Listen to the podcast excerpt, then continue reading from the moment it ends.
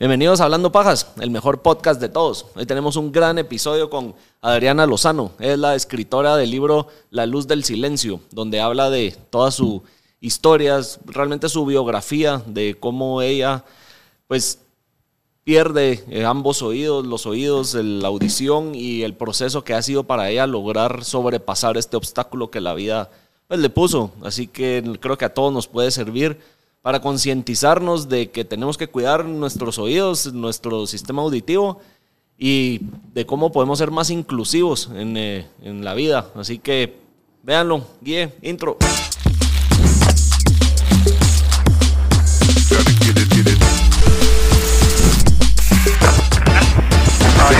No, pues primero, gracias por venir, por estar aquí con nosotros en Hablando Pajas y darnos un poco de tu tiempo para contarnos de quién es Adriana, la situación con la que naciste y por lo que has pasado, de los problemas auditivos, el libro que escribiste y, como te dije, crear un poco más de conciencia en eh, los problemas auditivos que cualquiera puede llegar a desarrollar y que alguien con problemas puede enfrentar en la sociedad.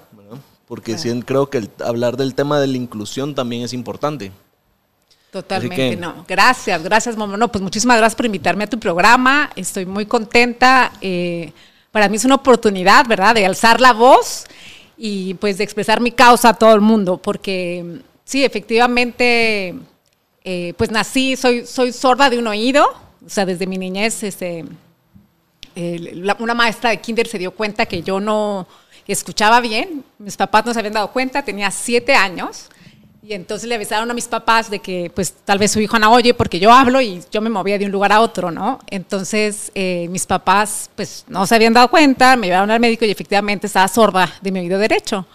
Entonces, em, por eso es de que, bueno, después me pasó un accidente que les voy a comentar más adelante y al final hay muchísimos problemas auditivos, este, que yo, como yo les digo, ¿verdad? Así como la gente necesita anteojos para poder ver, también muchísimas personas necesitan asistencia y aparatos auditivos para poder escuchar. Pero todavía en estos países es un tabú y no se les hace exámenes a los recién nacidos ni en edad escolar, este, sus respectivos exámenes de audición.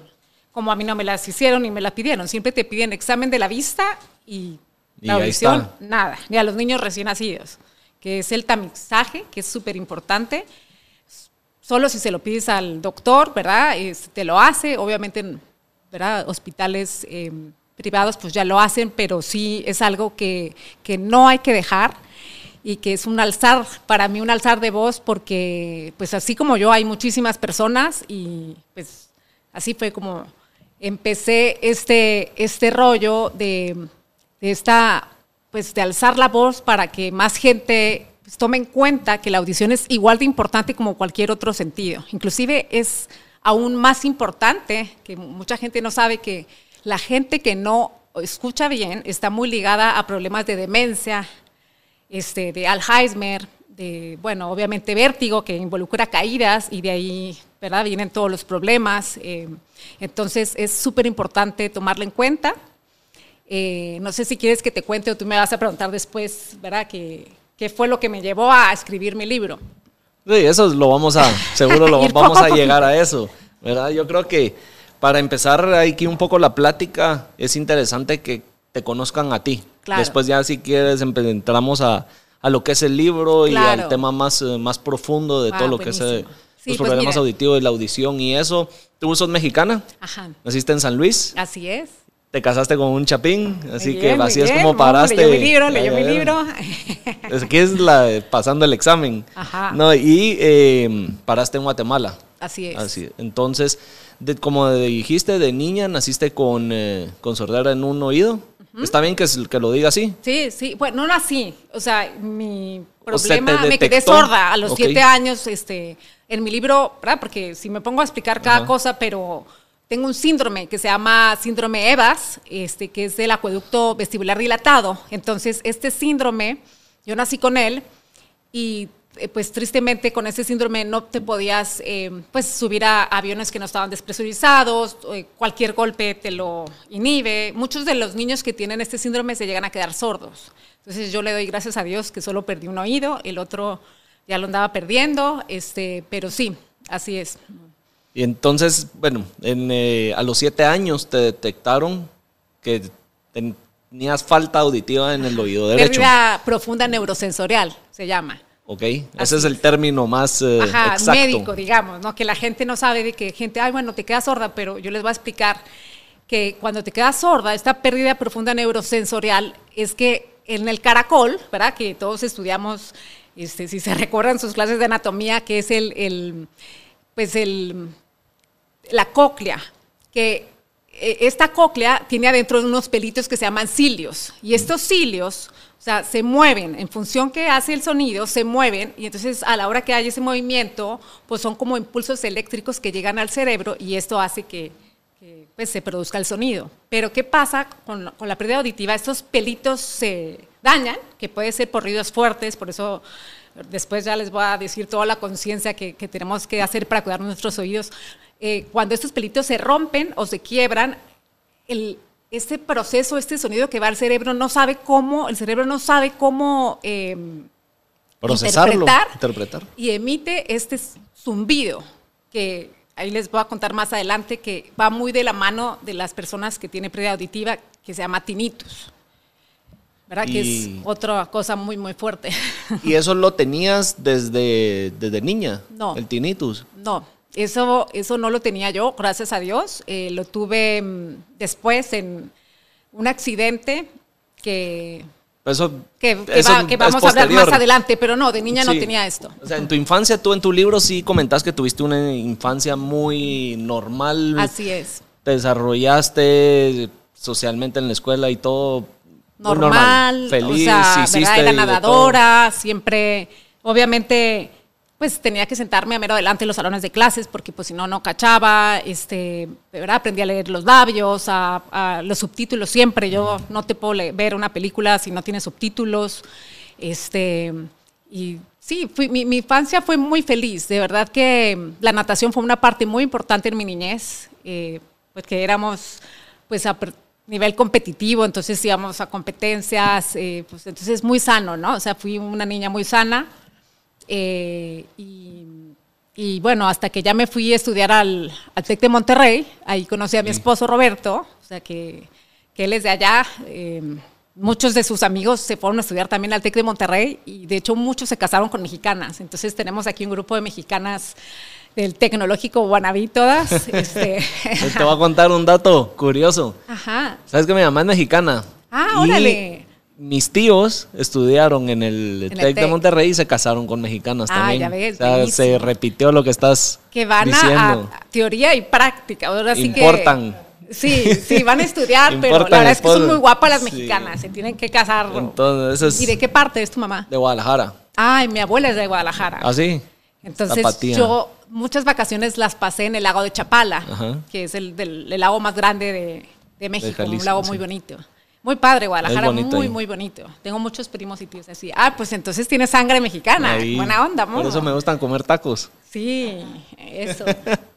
no, eh, sí, eh, bueno, antes de llegar, esta es curiosidad mía. Claro. En tu libro mencionas que son ustedes cuatro hermanos. Sí. Una de tus hermanas también, eh, en, pues, en la niñez, también le detectaron también, lo mismo que a mí. Lo mismo que tú. Entonces, el síndrome de Eva es hereditario. o sea, no es algo que naces con eso de la nada, sino sí es hereditario. En específico, este síndrome es hereditario. Entonces, eh, pues sí, ¿verdad? Es como la ceguera, ¿no? Cuando alguien no ve bien, pues por lo general siempre le rascas y es de que el papá o es hereditario también.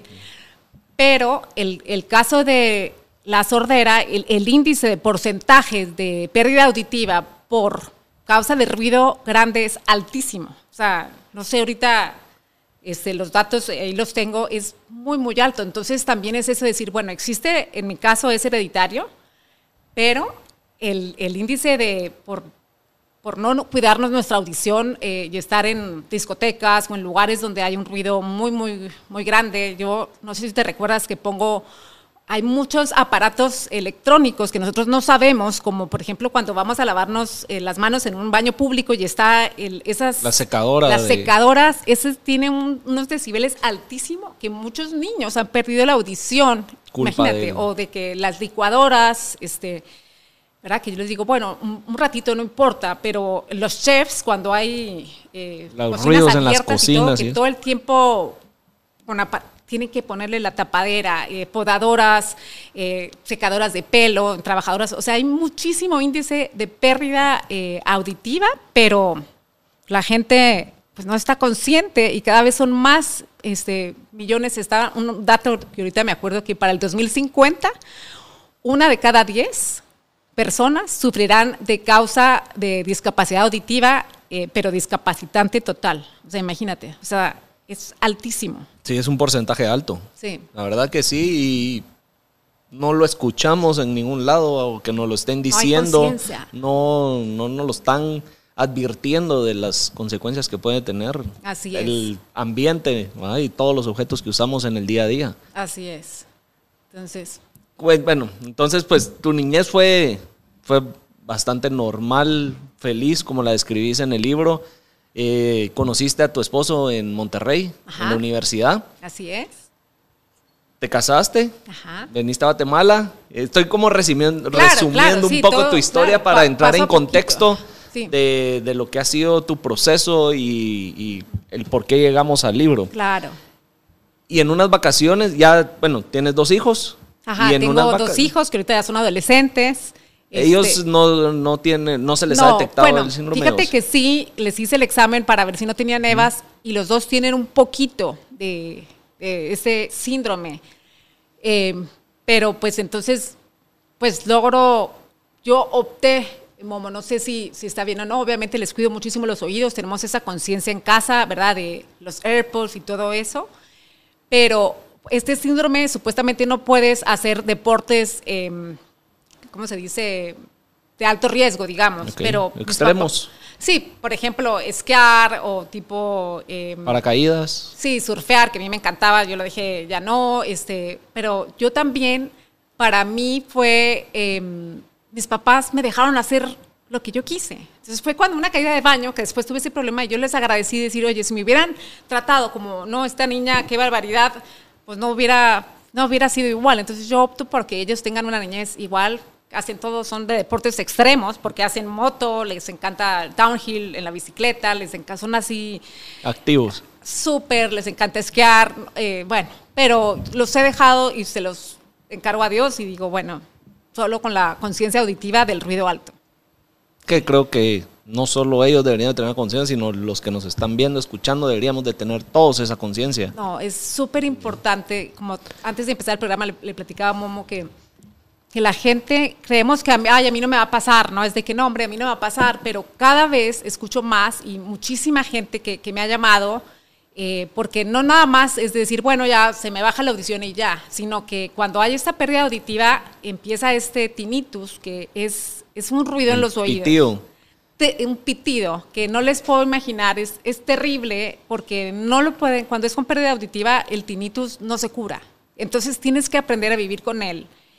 Y es una tortura china, porque imagínate, no es de que decir, bueno, este ya... En un rato se me va y pasa. no se te va nunca, no te deja dormir, este, 24/7 y te quieres morir. Hay mucho suicidio. Eh, yo pasé por procesos difíciles también, eh, pero por eso hay que tener conciencia que la discapacidad auditiva no solo dices, bueno, ya no, me, voy a quedar un poco sordo y ya no. o sea, viene acompañada con varios síntomas, que es vértigo, tinnitus, este, migraña, dan mucha migraña, este, o sea, no, no es así nomás, ¿verdad? Y luego viene todo esto de pues, la demencia, entonces sí hay que tenerle respeto. Sí. Bueno, tú, eh, tuviste tinnitus dado a que en una vacación, como estás diciendo, te caíste, tuviste un accidente y te golpeaste la cabeza. Así es. Y eso provocó el, daño, el daño en el oído izquierdo. Así es. Fíjate que. Entonces ahí ya se vuelve no solo un oído el que había sufrido, sino los dos. Y en tu libro describes que en a raíz de ese accidente sí em, pues, nace el tinnitus, que es el pitío que te causó un martirio en tu vida y... Horrible. Sí, me cambió mi vida. O sea, fue un giro de... Porque como decir, no eras no solo no escuchar, sino había este todos estos malestares, malestares vértigo. Fíjate que, sí, te digo, yo estaba, pues yo aprendí a vivir mi vida con un oído perfecto. Este, por eso la gente que dice, bueno, ya perdí un oído, eh, cuídate el otro, ¿no? Porque, o sea, no quieres perder el otro y además eh, empezar con este zumbido. Estaba yo en, los Cabos San Lucas, en Cabo San Lucas, en México. Estaba justo que soy bien patriota y me encanta cuando son las Olimpiadas o el fútbol y todo. Estaba viendo este partido de que estaba México contra Holanda, que iban a pasar a cuartos de final. Entonces, la época del Mundial. La época del Mundial de Brasil. O sea, para mí era México por primera vez, vamos a pasar a cuartos de final. O sea, y no sé si tú te recuerdas, pero fue un penal que no era, era, no penal. Después confesó el holandés que lo había hecho adrede. Bueno, una injusticia terrible. Entonces yo me levanto del baño, me voy súper enojada como buena patriota cuando acaba el partido. El piso era de mármol y estaba mojado, me resbalo y me pego en la cabeza. Y me quedo ahí, o sea, perdí el conocimiento unos segundos, pero rápido me levanté.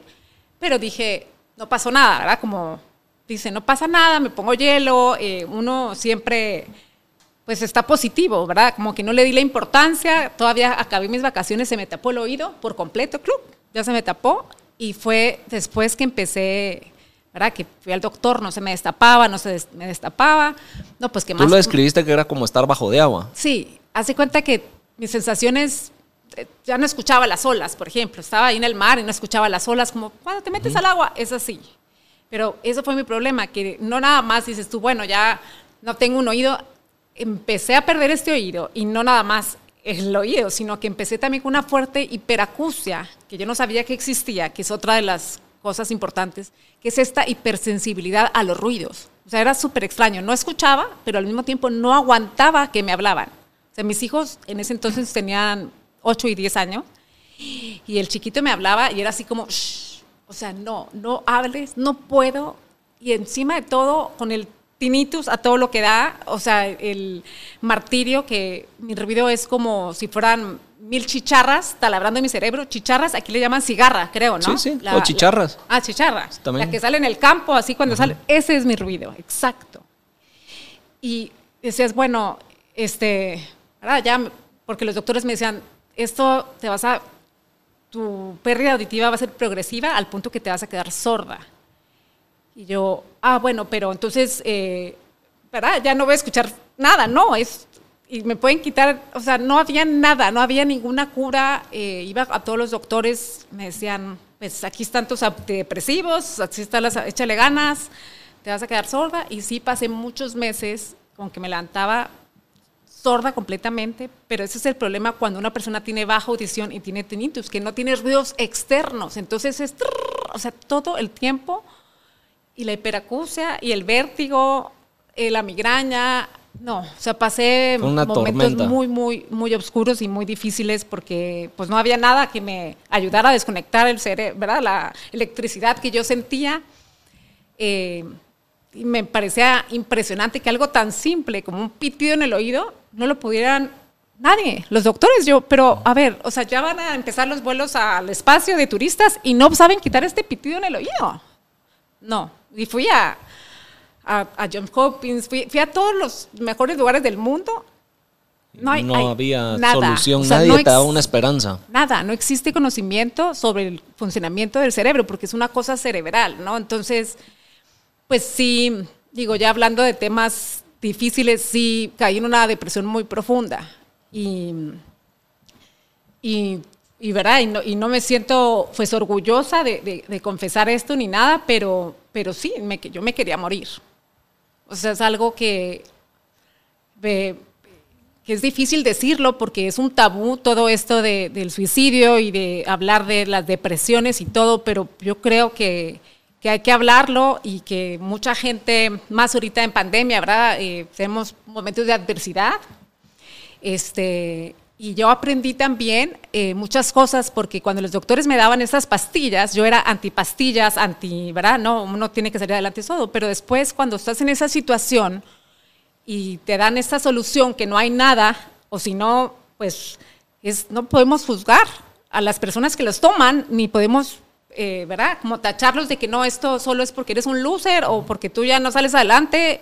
O sea, no, o sea, esto es igual que la medicina, si te duele la rodilla y pues estás mal del cerebro, estás es una depresión. La salud mental es un tema importante a crear conciencia en la sociedad y que no la depresión, el claro, la salud mental y eso y me, da gusto el saber que por más que yo sé que por dentro te ha de doler tocar el tema o aceptarlo, que tengas el coraje de decirlo, porque eh, creo que hay mucha gente que no se atreve a alzar la voz, a pedir la ayuda, a decir, tengo este problema. ¿Por qué? Por lo mismo que tú dices de, ¿qué van a decir? O me van a tachar, o, ¿qué hago? Sino, hay que saber romper este tabú y pedir ayuda, saber pedir ayuda, así es. Y, y, al final, o sea, como yo les digo a todo el mundo, o sea, pedir ayuda es de fuertes y valientes. O sea, eso es ser valiente. Lo, lo que no es valiente es el que dirá, no, mejor me quedo, o sea, tal vez, ¿verdad? Cuando estamos también en esos momentos de dolor y de crisis no nos damos cuenta que estamos ahí, pero,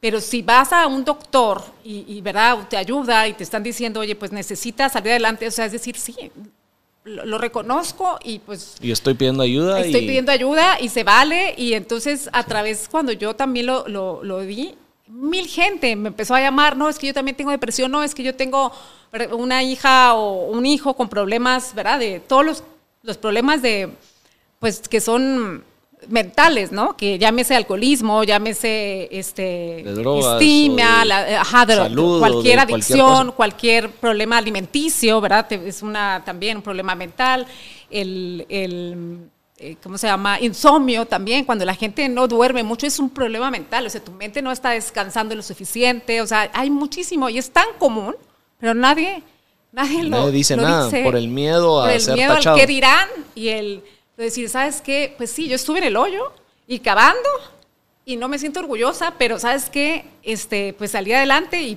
para eso estamos, para echarnos porras y no hay que tener miedo de, pedir ayuda y de, y de, decirlo, ¿no? Y de, y de, como que quiero cambiar ese concepto de, tratar de ver a la salud mental como un tabú. Ay, no, esa está... no, esa toma pastillas, no, esa... que lo vean a este, uno como pobrecito y entonces, ay, mejor ni le hablemos porque que nos venga sí, o, contagiar su depresión y eso, o sea, la gente sí lo ve como algo como cualquier otra y a cualquiera le puede pasar y hay que aceptarla y hay que pedir ayuda y, bueno, ese es otro, por eso de los temas que, ¿verdad? que, que toco mucho porque la, eh, la discapacidad auditiva con todos estos síntomas pues dan mucho a esa depresión, ¿no? Porque, ¿verdad? No escuchas, te vas aislando, entonces al final es, y, bueno, no solo es la discapacidad auditiva, ¿verdad? Es en el día a día, la pandemia, el trabajo, o sea, todos los momentos, todos estamos inmersos en el sub y baja de la vida, la vida es, no es fácil, ¿no? Y no creo que no hay nadie que todo ha tenido una vida solo cuesta arriba. Hay altas, bajas, buenos momentos, malos, tropezones, momentos de celebrar, o sea. Así es. Creo que. No, y se vale decir, estoy en el hoyo, ayúdenme. o sea. Pero esos bajones te preparan y te hacen más fuerte para poder alcanzar montañas más altas. Así, eso, eso es. Yo creo que, mira, hay, hay de dos. Es uno, o estás en el hoyo y cavando y ahí te quedas, o agarras el regalo oculto. No, porque yo creo que en todos los, aprendizajes de la vida hay un regalo oculto, que, que, que si tú lo, lo haces con conciencia, después de cada adversidad puedes sacar, bueno, o sea, lo mejor que hay en ti. Y, ¿verdad? Puedes eh, renacer, como yo le digo, es una segunda oportunidad para, para, darnos cuenta de que si estamos vivos es por algo y que todos tenemos esa capacidad, esa resiliencia de, de salir adelante y de reponernos a las peores adversidades que nos presenta la vida. Y bueno, ahí más adelante les voy a contar qué fue lo que a mí me ayudó a salir adelante. Sí, ahorita que dijiste la palabra resiliencia, aquí la tengo anotado de una frase que, que está en tu libro que me gustó mucho y la quería compartir con los que nos estás viendo, que dice, Si estoy en este mundo no es para sufrir o para ser víctima de mis circunstancias. El sufrimiento y el dolor que me visitan son parte de mí y tengo la capacidad de ser resiliente. Dios me ha dado la capacidad de liberarme de ellos a través del amor y no del miedo. Así es. Creo que esa, eh, a mí me, me captó mucho esa frase porque prácticamente está en nosotros el victimizarnos ante las circunstancias que estamos viviendo, que nos, nos presentan, o a saber embrace them y vamos para adelante y sacarle provecho a esas circunstancias. Darle la vuelta a la página y al final, sí, el, eh, ahí está, tú puedes escoger o, irte abajo o ver el vaso lleno o ver el vaso menos vacío o o sea, muchas veces porque ese es al final, o sea, la persona feliz no es la que lo tiene todo fácil y está conforme con su vida, ¿no? La persona feliz es la que, ¿verdad? Escoge y, ser agradecida con lo que tiene y, pues ser feliz. O sea, es, una decisión. Entonces, este, por eso yo pongo que yo pasé por, por varias, no fue un proceso así de que, no, yo pasé muy mal, como cinco años. O sea, por eso es de que yo dije... O sea, no fue una etapa corta. No fue una etapa ni fácil.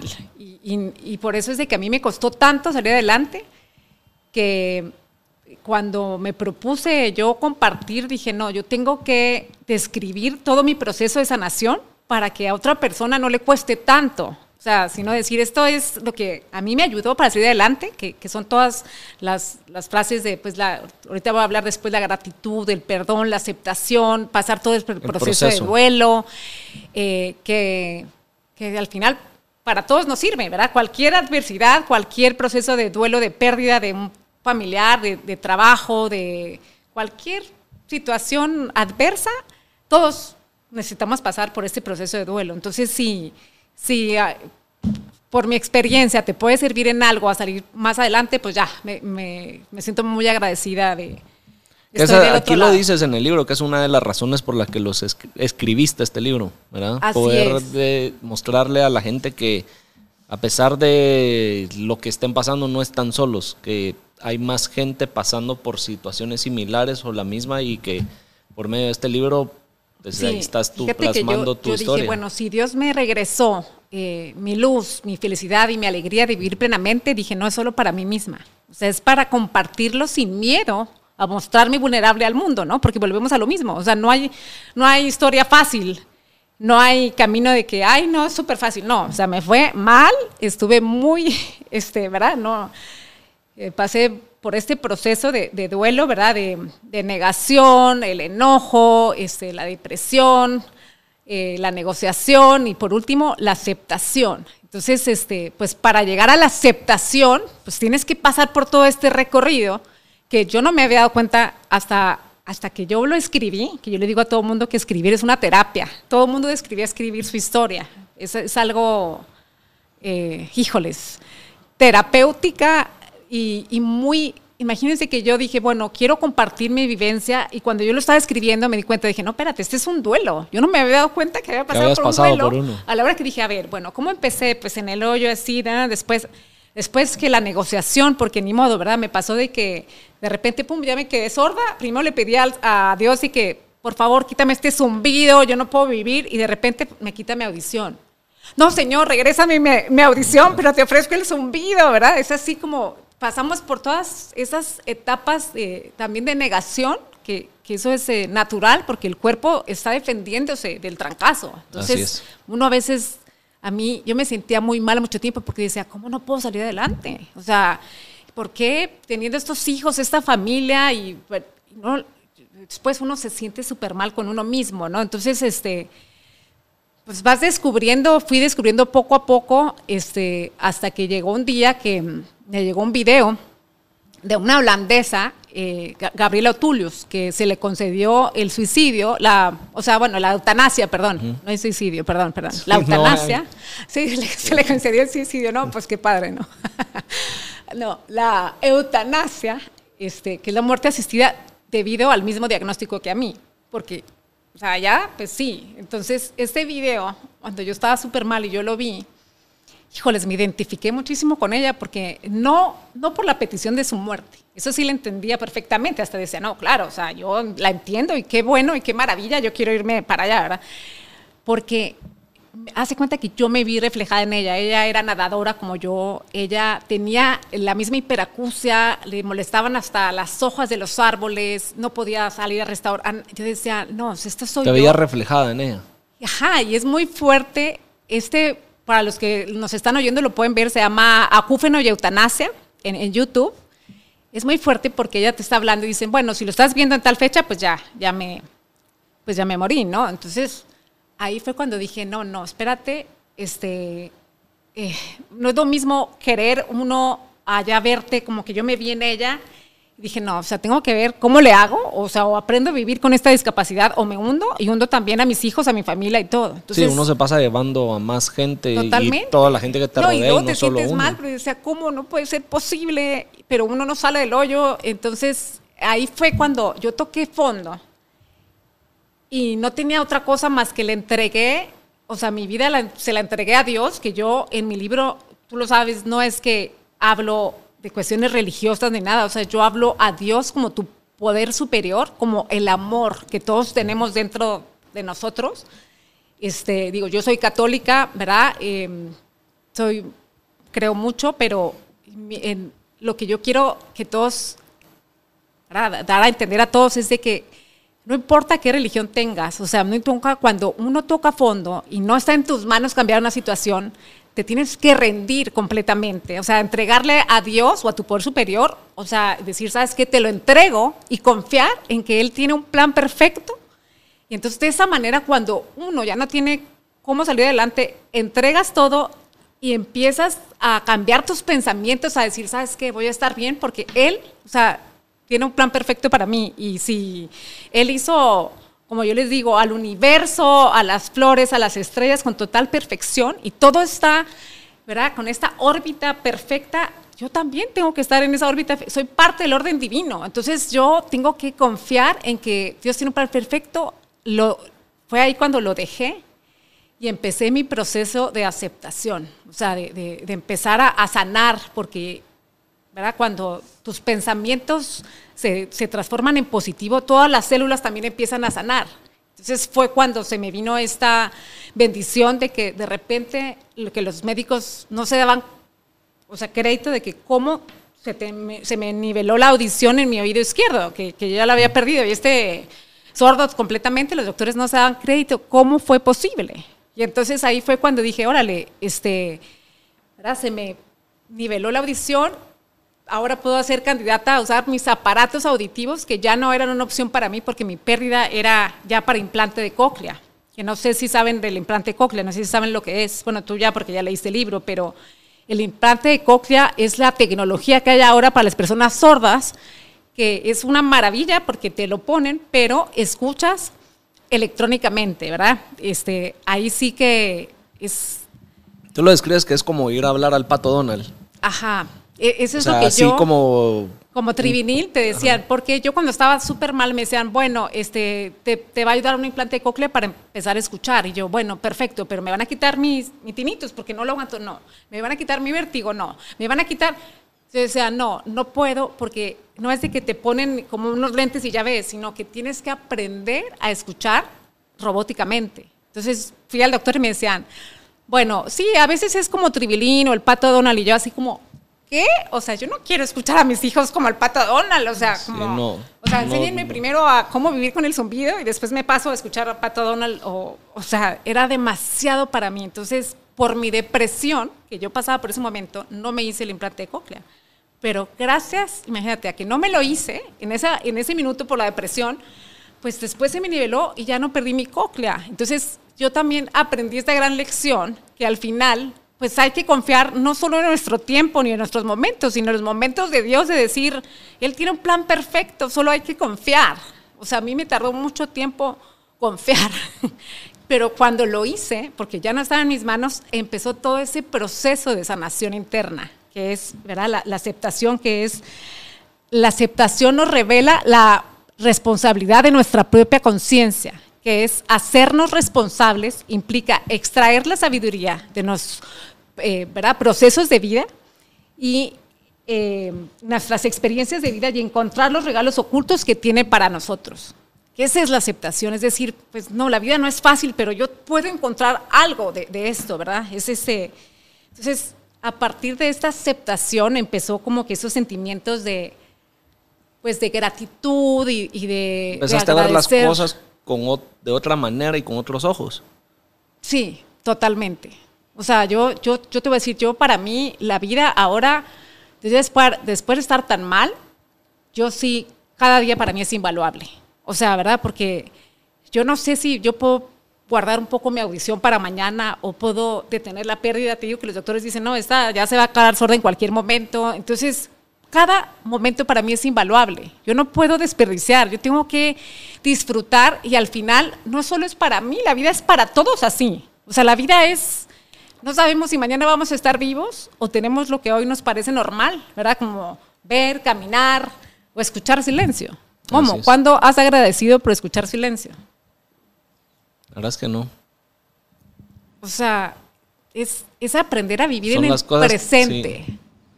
Eso es lo que a mí me ha enseñado esto, es vivir en el presente y ser agradecida a cada minuto. Es, cuando aprendemos a vivir en el presente y yo siempre digo, y estar en el presente es, es ahorita, no, no pensar en que si el de mañana o cuando yo esté bien o cuando tenga o cuando esto, cuando es, como los niños, viven en el día a día y son felices porque no están preocupados qué va a pasar. En... Y lo que ya pasó, ya pasó. Ajá, y lo que, ¿verdad? Entonces es, es como esa responsabilidad de nuestra propia conciencia de aceptar la vida como tal cual es, lo que tenemos, pero sacar, si, si, si indagamos, tenemos tantas cosas que agradecer y al final la, gratitud, eh, como yo digo en mi libro, no solo es un sentimiento, un valor, ¿no? sino es una eh, actitud que podemos desarrollar todos los días para ser más felices. Así es. Y es, en parte de la aceptación, es el aceptar lo que uno tiene hoy y sacarle el mejor provecho a la vida con lo que uno tiene hoy. Así es, eh. total. no, estar... Eh, no, ahorita se me vino a la cabeza, yo no sé si, si tú alguna vez lo viste o alguien de los que está viendo lo vio, era una caricatura medio dibujo que estaba una persona caminando, o sea, y, se, y vio a alguien pasar en bicicleta. Iba triste porque añoraba tener la bicicleta. El de la bicicleta añoraba tener el, el coche. El, así es, el carro, el, el, del carro quería el, el, carro de lujo y siempre el querer más y no aprovechar y agradecer lo que uno tiene y sacarle provecho a eso. Claro. No, y eso yo sí creo que cuando uno no tiene la gratitud, nunca nada es suficiente. Entonces al final no te va a dar felicidad nada, porque te estás enfocando en, hoy tengo esto, ah, no, pero es que necesito esto. No, pero cuando mis hijos este, se gradúen, o, ¿verdad? Voy a ser feliz, o por cuando, o, ¿verdad? Muchas veces en cosas materiales que crees que eso te da la felicidad y, no, o sea, hoy tienes todo para ser feliz, ¿qué estás esperando? O sea, el hecho de podernos despertar todos los días ya deberíamos estar agradecidos. El, estar vivos, como yo les digo, siempre tenemos en las mañanas cuando abrimos los ojos, tenemos siempre una segunda oportunidad y podemos elegir vivir intensamente o renunciar a esto y tener pues la vida como, ¿verdad? A veces nuestras circunstancias son difíciles, pero siempre le podemos sacar lo mejor y podemos ser felices si, si, no, si lo queremos, es, es, una decisión, o sea, no hay, eh, ¿verdad? Todo. Y eso es algo que, que, que, yo, que es muy importante porque todo está en nuestros pensamientos. O sea, dices, ¿cómo lo hiciste, verdad? Ese es un milagro. No, sí, pero los milagros de Dios, como yo les digo, es cuando tú cambias los pensamientos porque todos somos capaces de, cambiar nuestros pensamientos. O sea, es, como digo, los milagros de Dios es eso, es cuando uno se la cree.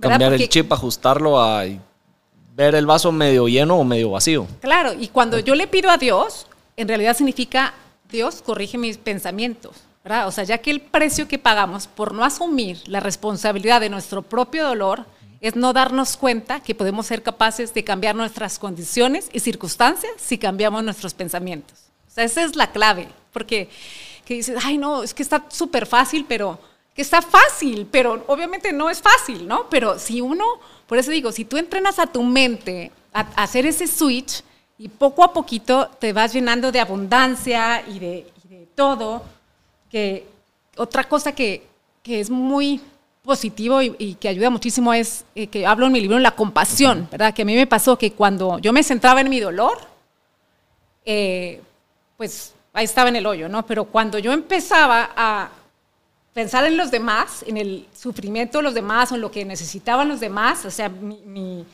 pues mi propio sufrimiento se reducía, ¿no? Que al final ese es lo que dice el Dalai Lama, que es el secreto de la felicidad, tener compasión, por eso él habla mucho de la compasión, porque es, ahí está el secreto, no solo pensar en nosotros mismos, sino que darle ese vuelto, obviamente, primero te tienes que amar a ti mismo, porque pues, si tú no te amas a ti mismo no puedes tener compasión con los demás, pero eh, también ser agradecido, como tú dices, bueno, pensando, mira, mira cómo está el otro, ¿qué tengo yo? Tengo todo, eh, ¿verdad? Voy a, ayudar y bueno, aquí en Guatemala tenemos tanto por qué ayudar y no nada más estoy hablando de la pobreza o de, ¿verdad? Ayudar a, nuestro... nuestro vecino, a nuestros familiares, a siempre hay alguien que te necesita y, y eso es lo que tú haces, Momo, que también a mí me parece fabuloso, porque yo creo que con todos estos podcasts que tú haces, que me parece una manera muy bonita de, pues de crear conciencia, de pasar la voz, de tener un espacio para crear un impacto en la sociedad positivo, ¿no? Que eso es, no me imagino, ¿cuál es tu motivación para hacer estos podcasts o por qué te empezaste? Háblame un poquito de ti. Ahora se cambiaron los papeles. Sí, ya sé, porque ya hablé. Yo, yo no me para y puedo pasar aquí hablando todo el tiempo. Como te comentaba antes de, de, que nos sentamos aquí a grabar, de que yo siempre he sido creyente que todos tenemos algo interesante que contar. Y lo que hace falta es que nos den la oportunidad de decir las cosas o que nos den la facilidad para poder expresarnos. Claro. Entonces, así es. Eh, bueno, nace el podcast. ¿Cuál fue tu primer podcast o por qué este? Mira, todo empieza eh, por eh, yo la gana de querer crear contenido que generara valor para mi canal de YouTube. Y a mí el andar con una cámara en la mano filmando y tomando fotografías era mi hobby, me apasionaba tanto que dejé de hacer eh, lo que en lo que trabajaba. Yo estudié arquitectura, trabajaba en temas de construcción y lo dejé a un lado porque yo, si podía, así es, me apasionaba poder agarrar una cámara y salir y estar creando contenido y todo eso. Entonces, quería crear algo que representara lo que yo podía hacer, que era la filmación. Claro. Pero al mismo tiempo, no solo hay, voy a hacer un video de mi día a día, con impacto. O sea, en pocas palabras, quería hacer como unos mini documentales. Ya de temas interesantes y que, generaran valor eh, para el que los viera. O que fueran educación, educativos, educacionales, no sé cómo se diga.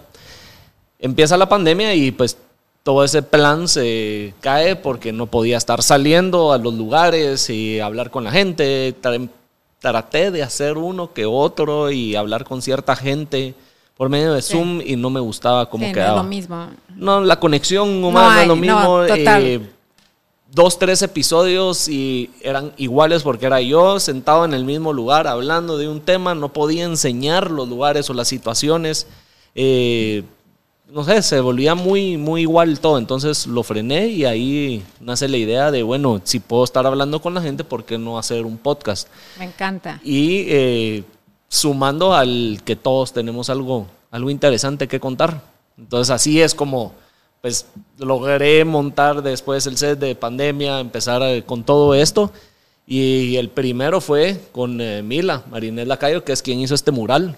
Ah, wow. Es una artista plástica de aquí de Guatemala y, y pues... Se hizo este... El logo me lo hizo una diseñadora gráfica, pero ella sí lo dibujó aquí ah, con todo lo que ves. Ah, ya. Y esto... Sí, me encanta, está súper cool. Entonces...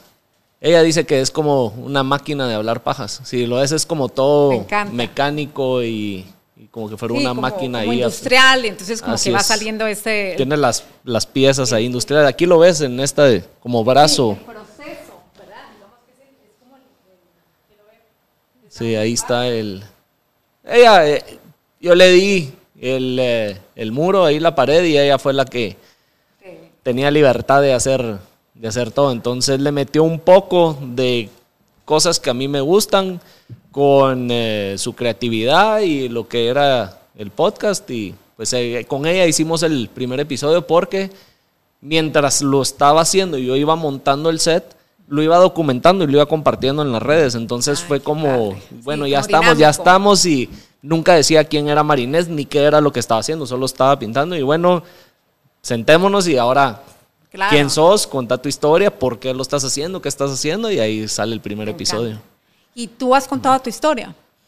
Precisamente hoy grabé un podcast donde yo fui el invitado. Ay, me encanta, porque es lo que te iba a decir, o sea, yo creo que... Y el año pasado, pero salió hasta este año, a principios de año también, ya fui el invitado de alguien donde me... Ajá, donde te... Quieren saber ajá, esa oportunidad que tú das. Así es, quién es Momo y porque, quién sos, o sea, por qué Claro, ajá, ¿qué, ¿qué te motiva? ¿Qué te mueve? O sea, ¿cuál es tu, tu... ¿Qué te mueve? Y todos tenemos como una frase o, o algo... ¿Cuál es tu...? No tienes como La, frase que me mueve o lo que... Mira, de verdad a mí hacer este podcast es...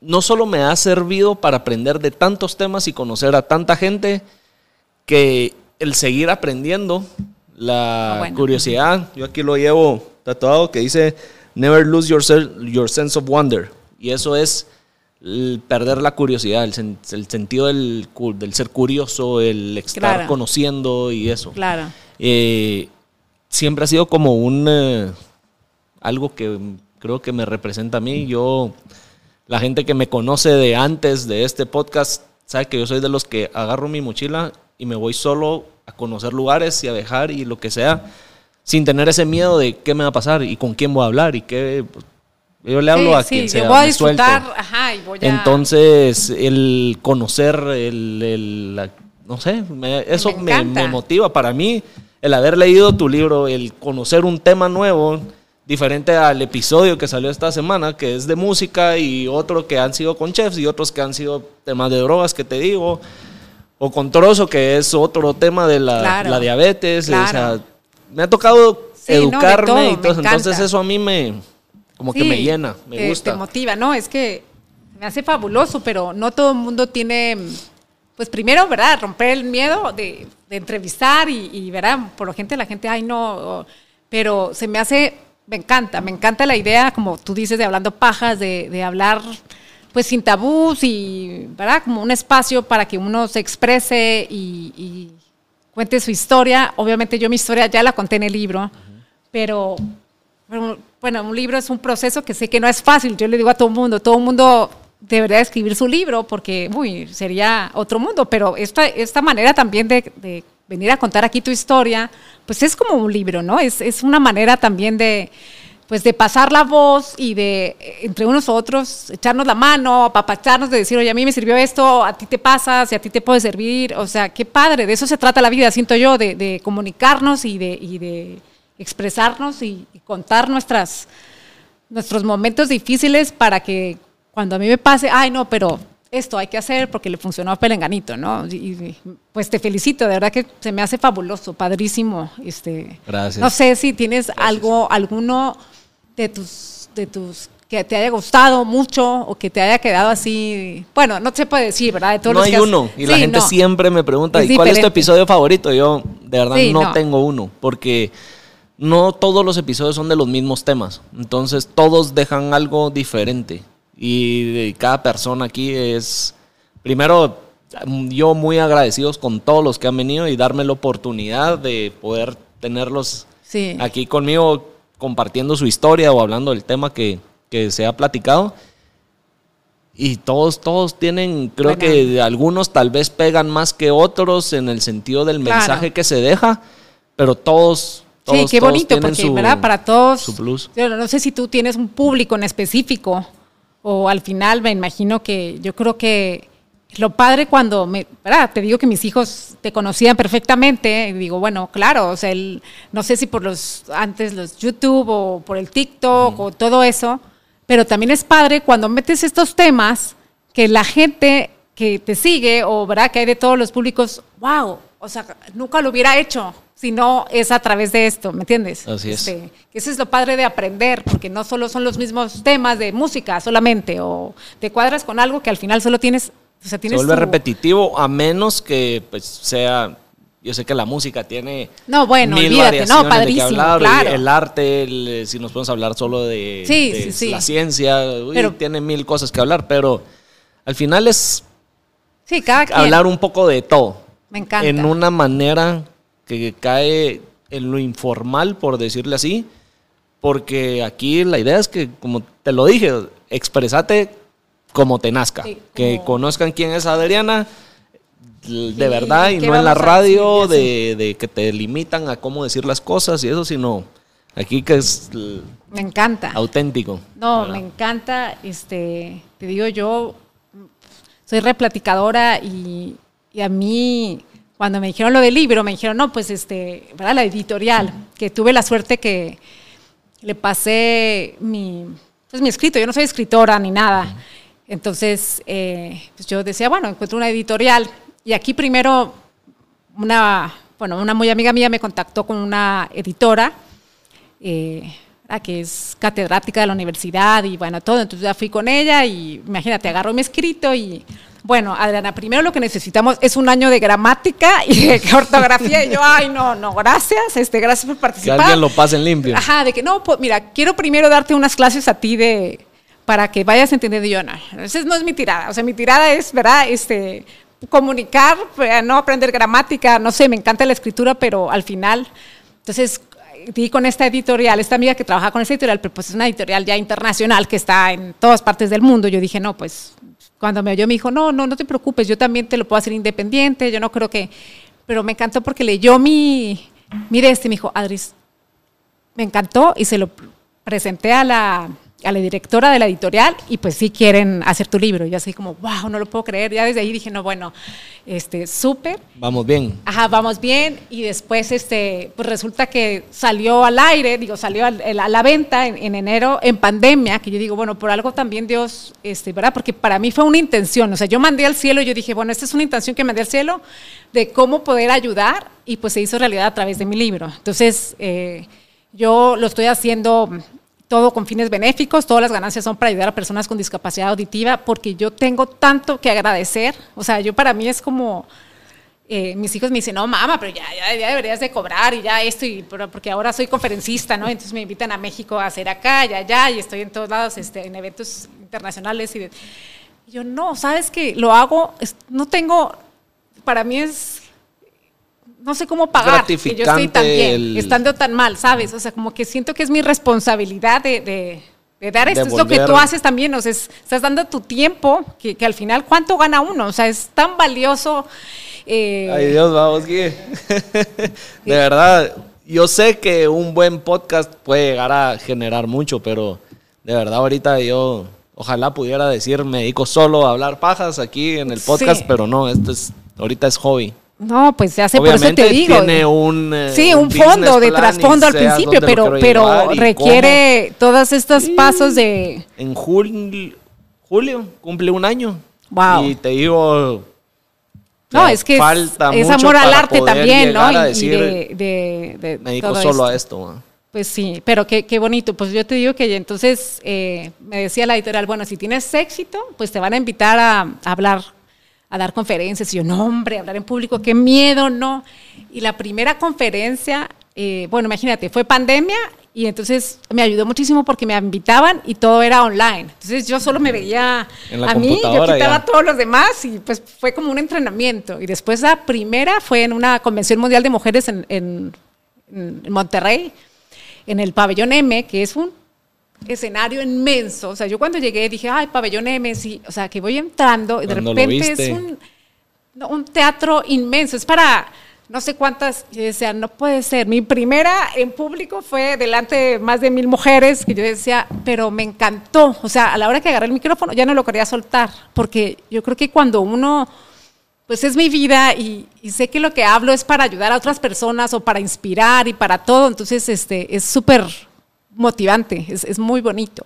Ha sido una, pues ha sido una aventura todo esto, como digo, yo creo que todo obra de Dios porque salió a la venta también y, dentro de pocos meses, digo, ya me hablaron que estaba entre los top 10 de Amazon, de bibliografía de mujeres, y yo así como, ¿Qué está pues, pasando? ¿Qué hice? O sea, ¿verdad? O de que de repente estás en top 1 en, Amazon también, en, en habla, en escucha y el habla, no sé cómo se llama. Y ahora estás en, en ¿verdad? Bestseller en no, sé qué librería. Y ahora en la otra librería. yo decía, no, o sea, no, ¿qué hice? ¿Verdad? ¿Qué, qué? Pero es, yo creo que, como le digo, todo el mundo cuando tiene esa intención de, de poder expresar lo que fue para uno de, de corazón, o sea, mi libro está escrito con todo el amor del mundo, tú lo viste, ¿verdad? Es, es un libro muy sencillo, muy fácil de leer, no tiene palabras rimbombantes, porque eso sí le dije a la editorial, mira, tú solo corrígeme la ortografía y la gramática, las palabras que sea lo más fácil. De, sí. No me cambies nada. Eso sí, para los que de verdad lo quieran leer, está fácil de leer. Dos días y medio lo leí yo, un, eh, un rato en la noche, así le dedicaba y eh, está sencillo y vale la pena, porque no solo tiene tu historia, sino tiene un poco o varias parte de teoría de cada una de las situaciones y las etapas y de, lo que tú viviste, ¿verdad? de, lo que yo viví. Sí, es, este, como yo le digo a la gente, ¿verdad? Es como, como un shortcut o un chivo, un acordeón, que le decimos en México, para salir adelante en tus momentos de adversidad. O sea, si estás pasando por momentos difíciles, esto te va a ayudar como pues bueno, yo no sé tú si, te quedó algo de gratitud o de, ¿verdad? Es como, como un proceso de decir esto es, pues el, el, el camino más sencillo para poder salir adelante y vivir y tener una vida plena, porque no se trata solo de vivir, sino de realmente vivir con alegría, con felicidad. O sea, todos, si estamos en esta vida es para ser felices, no para sufrir, ni para... Sabes que, de hecho, yo aquí lo, otra de las frases que, que ¿Que te gustó? Sí, la tengo aquí anotada y quería cerrar el episodio con eso, pero ya que estamos tocando ese tema, la voy a leer de una vez. Así no, después repetimos lo mismo, pero donde dices que la felicidad no depende de las circunstancias, sino de la elección consciente de ser feliz. Venimos a este mundo para ser felices y todos estamos dotados de la inteligencia y de la voluntad para alcanzar nuestro máximo potencial y nuestra plenitud humana. Recuerda que nosotros somos los únicos que podemos decidir que queremos vivir intensamente o renunciar a ello. De verdad, eso, esas dos frases que he leído me, me, captaron y me, de verdad me, creo que me, las llevo porque está en uno, en resumen de lo que decías, está en uno el ser feliz, está en uno el tener las ganas de vivir, está en uno el, el salir adelante de lo que estemos pasando. Creo que por más que nuestros seres queridos, nuestros familiares, amigos nos extiendan la mano, si nosotros no, la queremos eh, recibir o no queremos la ayuda, no salimos de donde estamos ni vamos a ser felices solo porque alguien más nos está dando el apoyo. Está en uno. Así es. y yo creo que aquí es otra cosita que a mí me ayudó mucho que muchas veces no somos felices porque, por lo mismo, ¿no? O sea, uno, eh, yo hablo mucho del perdón, porque, por ejemplo, a mí, que yo estaba muy mal, a, mí yo me sentía mal conmigo misma porque no podía salir adelante y por qué me pasaba a mí esto y por qué, ¿verdad? Entonces, hablo mucho que el perdón es, este, es la clave de la paz interior, o sea, es, este, es, es el, cuando nuestros sentimientos se transforman del miedo al amor. Y, para cualquier em, sendero de, ¿verdad? Que, vayamos a vivir, es la única manera que, vamos a salir del infierno, como yo le digo, si estás pasando por momentos oscuros, o sea, el perdonarte a ti mismo te va a dar esa paz para, pues para salir adelante, ¿no? Porque después viene lo que es el, amor eh, propio, ¿no? Porque al final no importa a quién tengamos que perdonar, si es a nosotros mismos, a nuestros padres, a una situación, lo que sea, es, es lo único de verdad que, que, nos va a sacar adelante. Entonces, al final, ¿verdad? Si, amamos, si nos amamos a nosotros mismos y amamos a los demás, este, seremos liberados del dolor. Y si negamos al amor, seguiremos en el dolor. Entonces, esto es algo también súper importante. Eh, que te digo que en mi libro, ¿verdad? Ahí pongo todo, cada, cada paso y pongo también mucho de mis libros que yo, que a mí me gustaron. Eh, porque al final es... Dejaron algo y te motivaron, Ajá, que, a mí me motivaron para, para, salir adelante. Hablo mucho de, mis libros, hablo mucho de muchas frases que también a mí eh, me encantan. Hablo, ¿verdad? También de, por ejemplo, personas que me inspiran, como el Dalai Lama, como el obispo Tutu. Hablo de, ¿verdad? Es como una compilación de todo lo que a mí me ayudó a salir adelante. Está aquí, en, mi libro. Es, es, este, es compartida con todo mi amor para, pues para tú que me estás viendo, para cualquier, como yo le digo también, este, me encanta cuando, porque creo que por algo salió en la pandemia, ¿no? Porque la pandemia nos vino a mover el tapete de que, pues, todos somos vulnerables y sabemos que en cualquier momento la vida da muchas vueltas, hoy estamos, mañana no estamos, ¿quién iba a pensar que, ¿verdad? Que seamos vulnerables a una gripa y nos podamos morir? Entonces, eh, pues, hay que por eso ser, ser agradecidos y tratar de, pues de, cultivarnos, porque al final eh, yo también una de las, una vez en una conferencia que le preguntaron a mi psicóloga qué es lo que me, le había ayudado, que cómo le hizo conmigo. Yo estaba muy, ¿verdad? de que, ay, pues va a decir que, wow, ¿no? Y, dijo, y dijo, no, saben que cuando Adriana estaba muy mal, ella no acudió a mí, pero yo no la pude ayudar, porque ella no se daba cuenta cuando estás en dolor es muy difícil que tú te des cuenta. O lo que lo ayudó, a ella es que ella, eh, a mí me han encantado siempre leer muchos libros de, pues de superación personal o de muchos cursos. Siempre he tomado cursos de, todo. Entonces al final, como les digo, nunca, nunca dejes de, de aprender, porque eso es lo que te va a sacar. Es como tu paracaídas que ah, al leer un libro, al aprender cierta cosa, al estar cultivándote en tu persona, nunca sabes cuándo se va a abrir. Va a ser tu paracaídas que, que se va a abrir en el momento oportuno. Entonces, eh, ¿verdad? Ese es otro, también otro, otro consejo que les doy.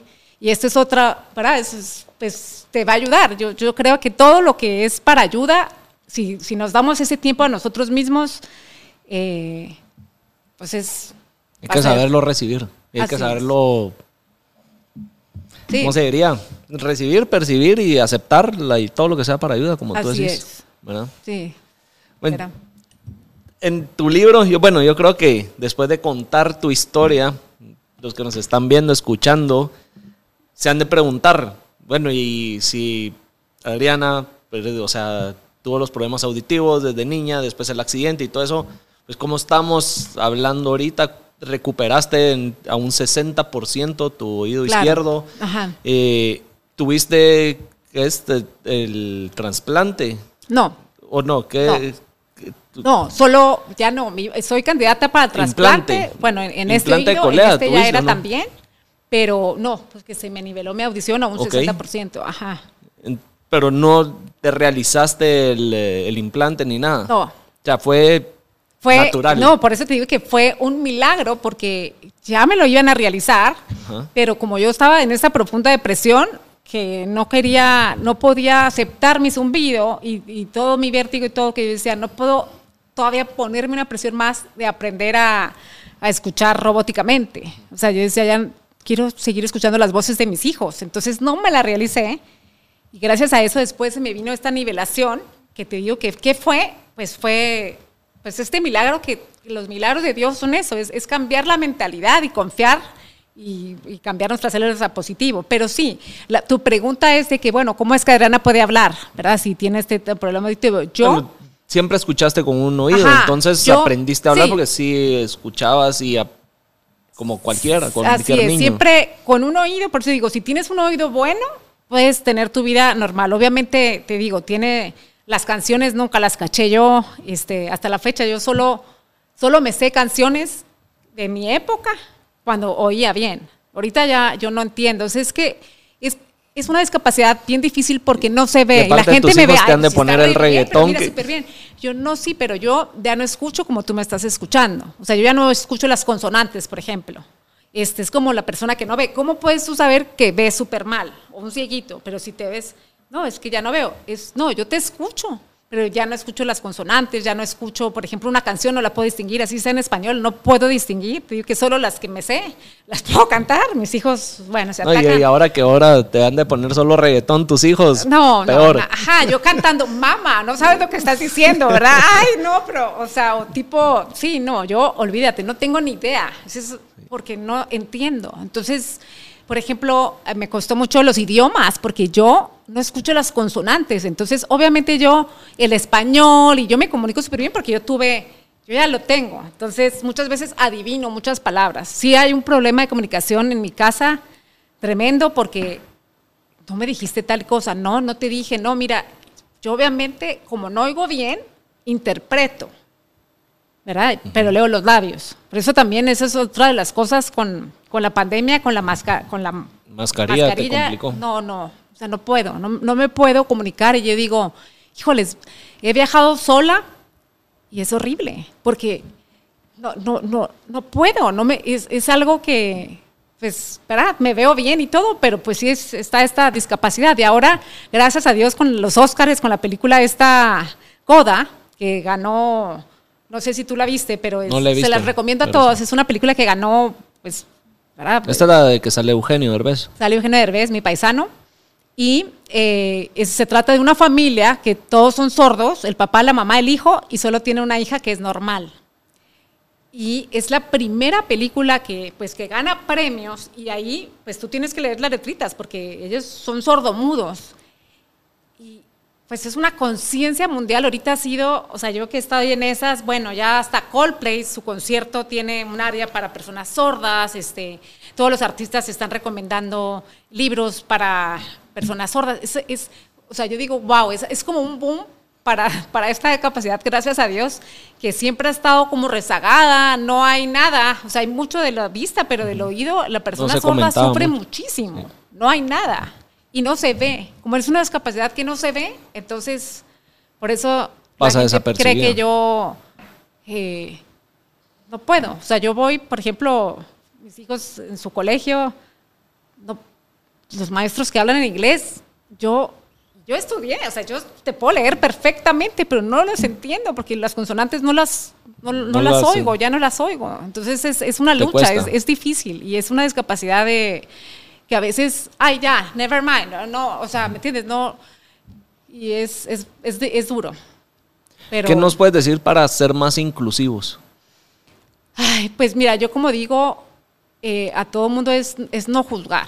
O sea, no juzgar a nadie porque y, al final nunca sabemos lo que está pasando la otra persona, porque no todas las discapacidades se ven. Inclusive hay discapacidades mentales, no simplemente físicas, que son muy difíciles, ¿verdad? Toquemos el tema, por ejemplo, de la depresión. ¿Cuánta gente está en depresión? Y muchas veces no lo sabemos y... Tratan de aparentarlo y, sonreír ante el o, de, que, ay, no, esto, qué pesada esta mujer, pero no sabemos si está pasando por momentos difíciles, o sea, hay que ser, o sea, amables, o sea, la amabilidad, la compasión, por eso es algo que, aprendamos a, no juzgar a las personas y ser amables y, pues ponernos en el lugar de la otra persona, no, no, no todo es acerca de nosotros, no, no, sabemos lo que la otra persona está pasando.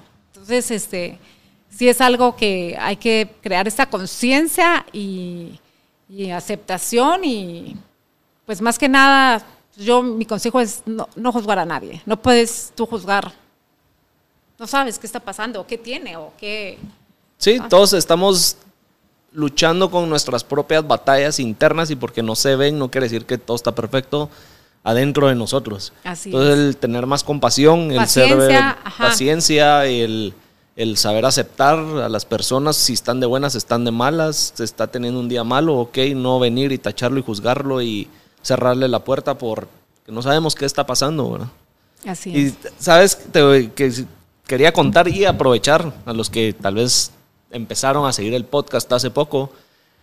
Uno de los episodios 20, los primeros de los 20 más o menos, por ahí, tuve la oportunidad de grabarlo en Oaxaca, en México, con, eh, se llama Coco Hernández, él es chef, y a raíz de situaciones que pasó él con su mamá, de un accidente que tuvo y que se dio cuenta de, no, pues, de que la ciudad de Oaxaca no estaba preparada para que ella pudiera movilizarse tranquilamente por eh, andar en silla en muletas y eso.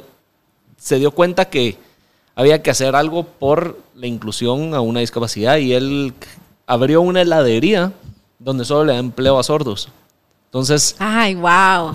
sí, es. Me encanta. la verdad, el concepto es bien bonito y es increíble porque dice: no solo les estás dando la oportunidad de desarrollarse y hacer alguien en la vida. Así es. Sino les estás dando su importancia, les estás dando su lugar, no los estás, eh, ah, como eso los, lo aislamos y, y pobrecitos, sino a que se desarrollen y que, se desenvuelvan. Y que se desenvuelva. y que... Entonces, ese, ese, episodio es bien bonito y vale la pena ah, concientizar y, y, como él lo dice, no porque tiene una discapacidad, ahí voy a hacer mi obra social en la empresa y ahí lo voy a poner ahí solo como el que pone la gel en la entrada, sino no, o sea. Claro, normales de todo, de hacer de todo. Simplemente lo que pasa es de que, o sea, el mundo solo es solo para las personas que, ¿verdad? Que, que tenemos todas nuestras facultades, pero. Así es. Y entonces, ¿cuántos millones de personas no pueden tener una vida normal porque no tienen todas sus facultades? Y eso no significa que por eso no vas a. Pero yo creo que, te digo, ahorita con el tema de la, de los, de la sordera, este, este boom de este premio de que se ganó el Oscar y el mejor actor de reparto y la mejor película y así, ha sido, fue, ahorita está pasando la comunidad de, sordos una etapa grandiosa, porque nadie se, había... Les está dando al fin la atención que de eso. Digo que me emocionó muchísimo, hasta lo subí que, eh, bueno, el de, eh, el de Coldplay, Chris... Em, no me sale el apellido, pero... bueno, él, eh, Martin, él tiene tinnitus también. Lo mencionas aquí en el. Ajá, y tiene eh, problemas de sordera también, por lo mismo, los músicos sufren muchísimo, pero me encantó que ahora para sus conciertos, ahorita que está en México y les pone a los sordos, es como un chalequito con vibraciones para que entonces tú puedas sentir la vibración de la música y pone a intérpretes a, a cantar. Que dicen las canciones y a mí me parece o sea, nunca, cuando habías, yo nunca había visto eso. Dices, imagínate, así como gente que no ve, hay miles de gentes que no escuchan y nunca son tomadas en cuenta. Porque la, las que no ven todavía tienen el entendimiento, pero el sordo es, es un mundo muy difícil. Sí. Sí. Estoy seguro que sí. Y de verdad es de admirar tu, tu historia y, y, todo lo que has hecho y que aquí estás, porque para ser madre con esta condición ha de ser también Sí. Difícil, pero... para mis hijos. para mis hijos, olvídate. igual en, tu libro también lo dices, que no todo es eh, malo, también tiene sus... Su sí, también es lo que yo digo, el humor es parte de la parte vida. del humor, no quiere decir el lado bueno, pero sí tiene sus ventajas. Cuentas una anécdota ahí de, de una plática que, que estaba aburrida o algo así, te desconectas y tiene meterle el lado. Así es, sí, O sea, a veces sí, de que, ay, no, estoy con una persona así, que yo nada más o le hago clic a mi aparato o simplemente no la veo porque ya no escucho nada. Entonces, o sea, no, no, sé, ¿verdad? Pero sí, yo como yo digo, este, el humor hay que tomarlo, es importante porque nos permite ver desde nuestro, desde otro ángulo nuestra perspectiva. La vida es cuestión de perspectiva. ¿Cómo lo ves tú? Así es. Este es el episodio, ¿verdad? El 24. A ver, quiero ver ah, ya, el, este, ay, buenísimo. Coco, Coco Hernández, refinamos la palabra. Discapacidad. Ay, no, después sí. Me voy a meter a verlo, me encanta. Refinamos, sí. Y sabes que ahora, te digo que gracias a Dios he tenido, pues, que me han invitado a dar varias conferencias y una de esas es que me invitaron a hablar, que voy a hablar ante 100 empresas, mezclando mi, mi libro, mi historia con la discapacidad perdón, con la inclusión laboral a las discapacidades. Así es. Que me tengo que poner a estudiar, ¿no? Porque hay, como tú dices, o sea, un largo camino por qué recorrer. Estamos en pañales, hay muchos lugares, ¿verdad? Te lo puedo decir tal vez cuando vino Trozo, que uno, hasta que no está ahí, te das cuenta de que, claro, no hay, no hay lugares. O sea, ¿cómo? ¿Tantos no hay? Sí, yo, yo, la situación de Trozo, nos, la mencioné en ese episodio, que lo vivo de cerca que mi mejor amigo eh, tuvo un accidente y en 2010, 2011, 2011, tuvo un accidente y igual, que está en silla de ruedas y pues, me toca ver las dificultades de hasta ir al baño, que no puede porque no estamos preparados ni estamos cada vez que diseñamos algo, que se desarrolla algo, tomando en cuenta a las personas discapacitadas. Totalmente. Las casas no están hechas, ni los lugares, ni igual también de, de los sordos, de yo estoy, por ejemplo, un vuelo en un avión y empieza a hablar el copiloto, y yo, como que digo, espero que no sea nada urgente, que me tenga que casi que ver Si no hay nadie paniqueando. No oigo nada, no, escucho, o sea, literal, si no hay letritas, no hay. Y eso me, me choca porque aún así hay muchas películas que no tienen letritas, ahorita ya cada vez más, pero, ¿verdad? A mí me costaba decir, ¿cómo? O sea, ¿cómo no pone letritas? Pero, pues, o sea, no la puedo ver. Entonces, inclusive en español, no la puedo ver si no tiene letritas, que es algo, pues, incluyámonos, o sea, todos, y, ¿verdad? ¿Quién? Ay, no. Sí, falta, falta mucho, pero yo creo que ahí vamos poco a poquito, pues poniendo un granito de arena.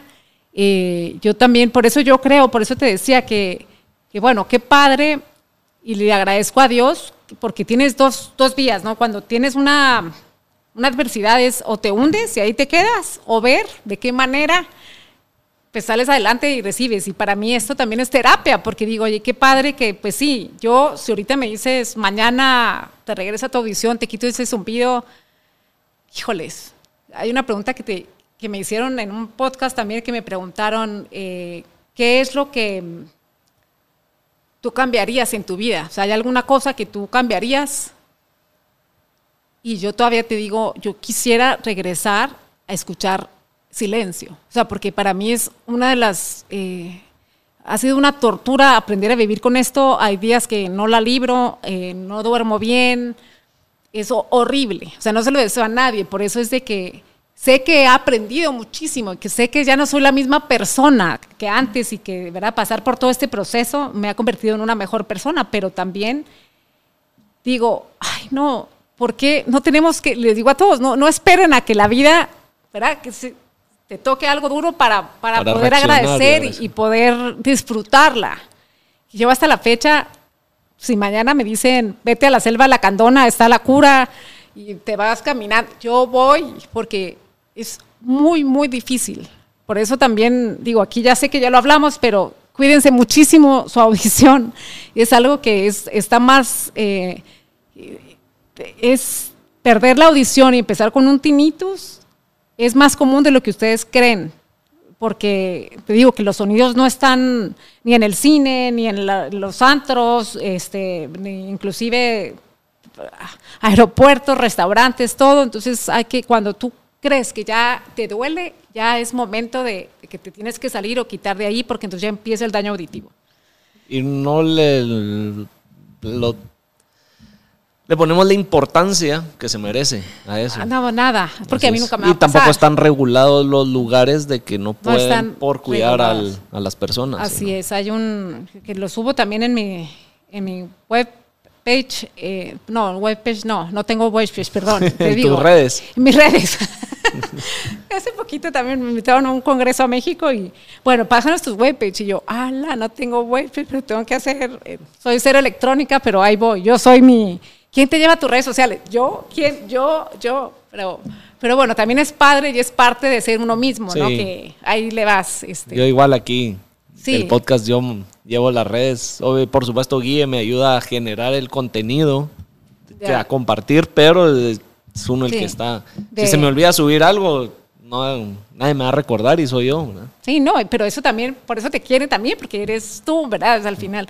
Ah, pues a lo que iba es de que subí un video de un chavo, em, de hecho es Red Bull el, el, video, pero él era DJ y él empieza con tinnitus y con esto. Entonces él hace una investigación de, de los antros y de los lugares y de las compañías de y entonces te dicen, sí, sí, sabemos, no eres el primero, ¿verdad? Porque llega al mismo lugar de que, mira, tu sonido está altísimo, o sea, me acaba de, este zumbido, no sé qué.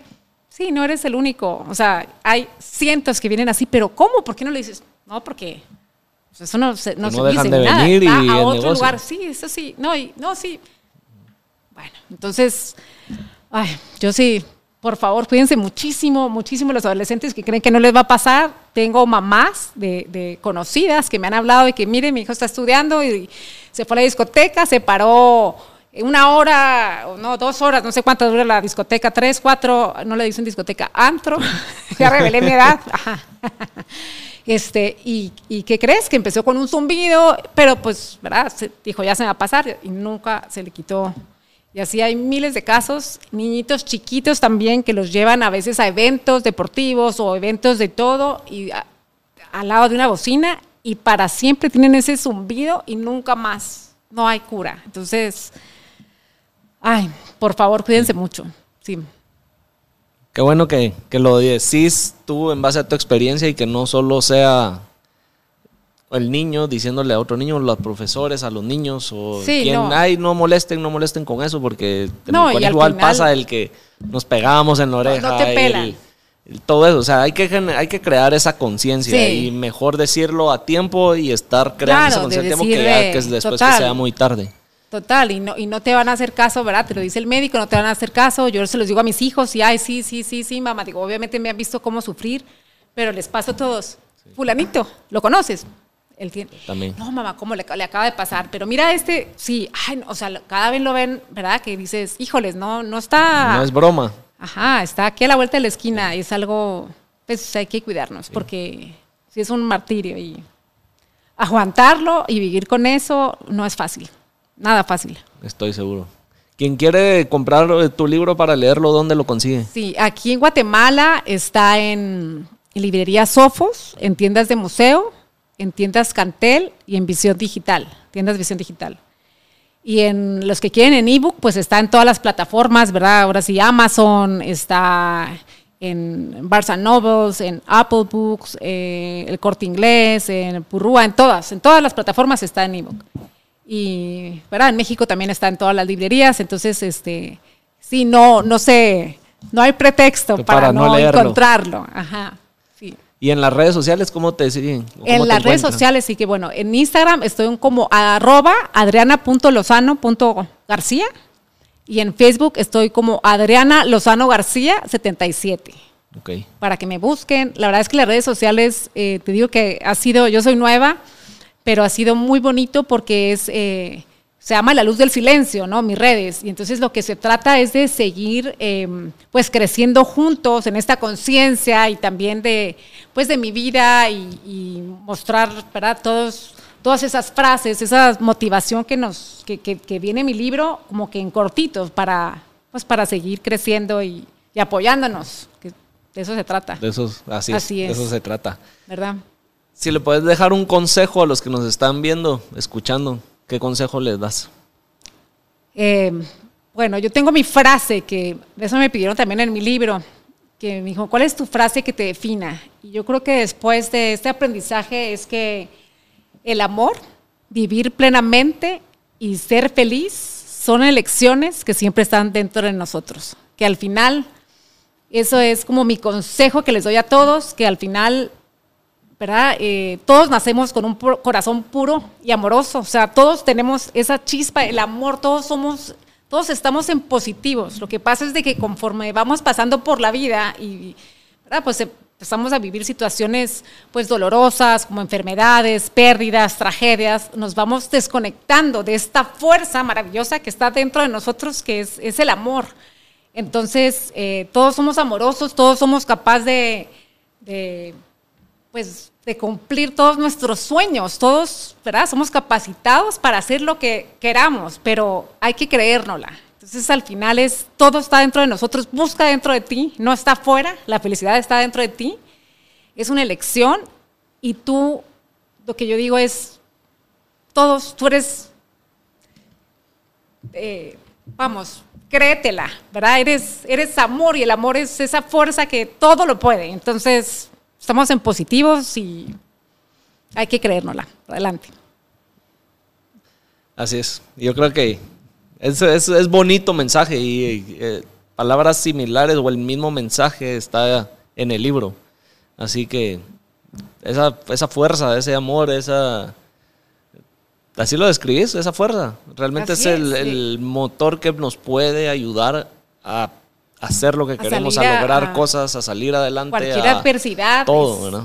Tú ya lo tienes, ¿no? Porque es lo que digo, no, es que te sucedió un milagro y tú eres aparte. No, es que no es a mí, este eres tú. Todos traemos, todos nacemos con este corazón puro. Nacemos a la perfección, así como todo está creado a la perfección, nosotros también. Lo que pasa es que no nos la creemos. Entonces, cuando, cuando nos la creemos de decir, oye, yo tengo la capacidad, tengo, ¿verdad? Eh, todo, estoy en el tiempo, en el momento, ¿verdad? Que, que Dios quiere, soy parte de este universo que está creado a la perfección.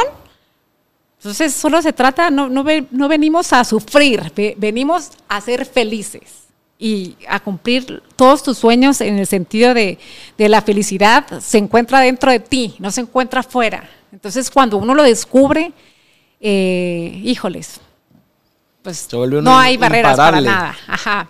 sí, sí, sí. Sí, eso, eso es un sentimiento interesante e importante que todos lo entiendan, que cuando uno ya se la cree y uno de verdad, ya no sé cómo decirlo, pero Sí, es que es, eso. es, creérsela y que uno puede contra todo. Claro, no. Y, ya no hay quien lo detenga, quien lo derrumbe y para adelante. Y si yo pude salir adelante, que estuve en el hoyo, tú puedes salir adelante.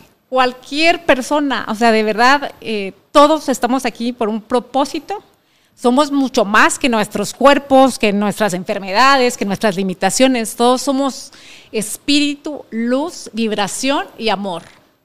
Entonces, ahí está.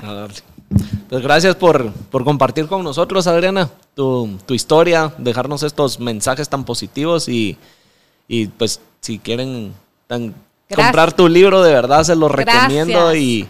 Gracias, gracias, no, gracias a ti, Momo, de verdad que me encantó compartirles a todos, este, de verdad que yo les digo a todos, eh, no se van a arrepentir, este, sé que como les dije, es un libro cortito, fácil de leer, pero muy profundo en significado y valor. Y bueno, y si se lo permiten, les puede ayudar, como a muchos de mis lectores, a encontrar la mejor versión de sí mismos para tener una vida plena en abundancia, con propósito y significado. O sea que no se lo pierdan. Ya no hay excusa para no leerlo. Sí, gracias, gracias. bueno. Bueno. Buenísimo. Nos vemos en el siguiente episodio. Gracias, bye.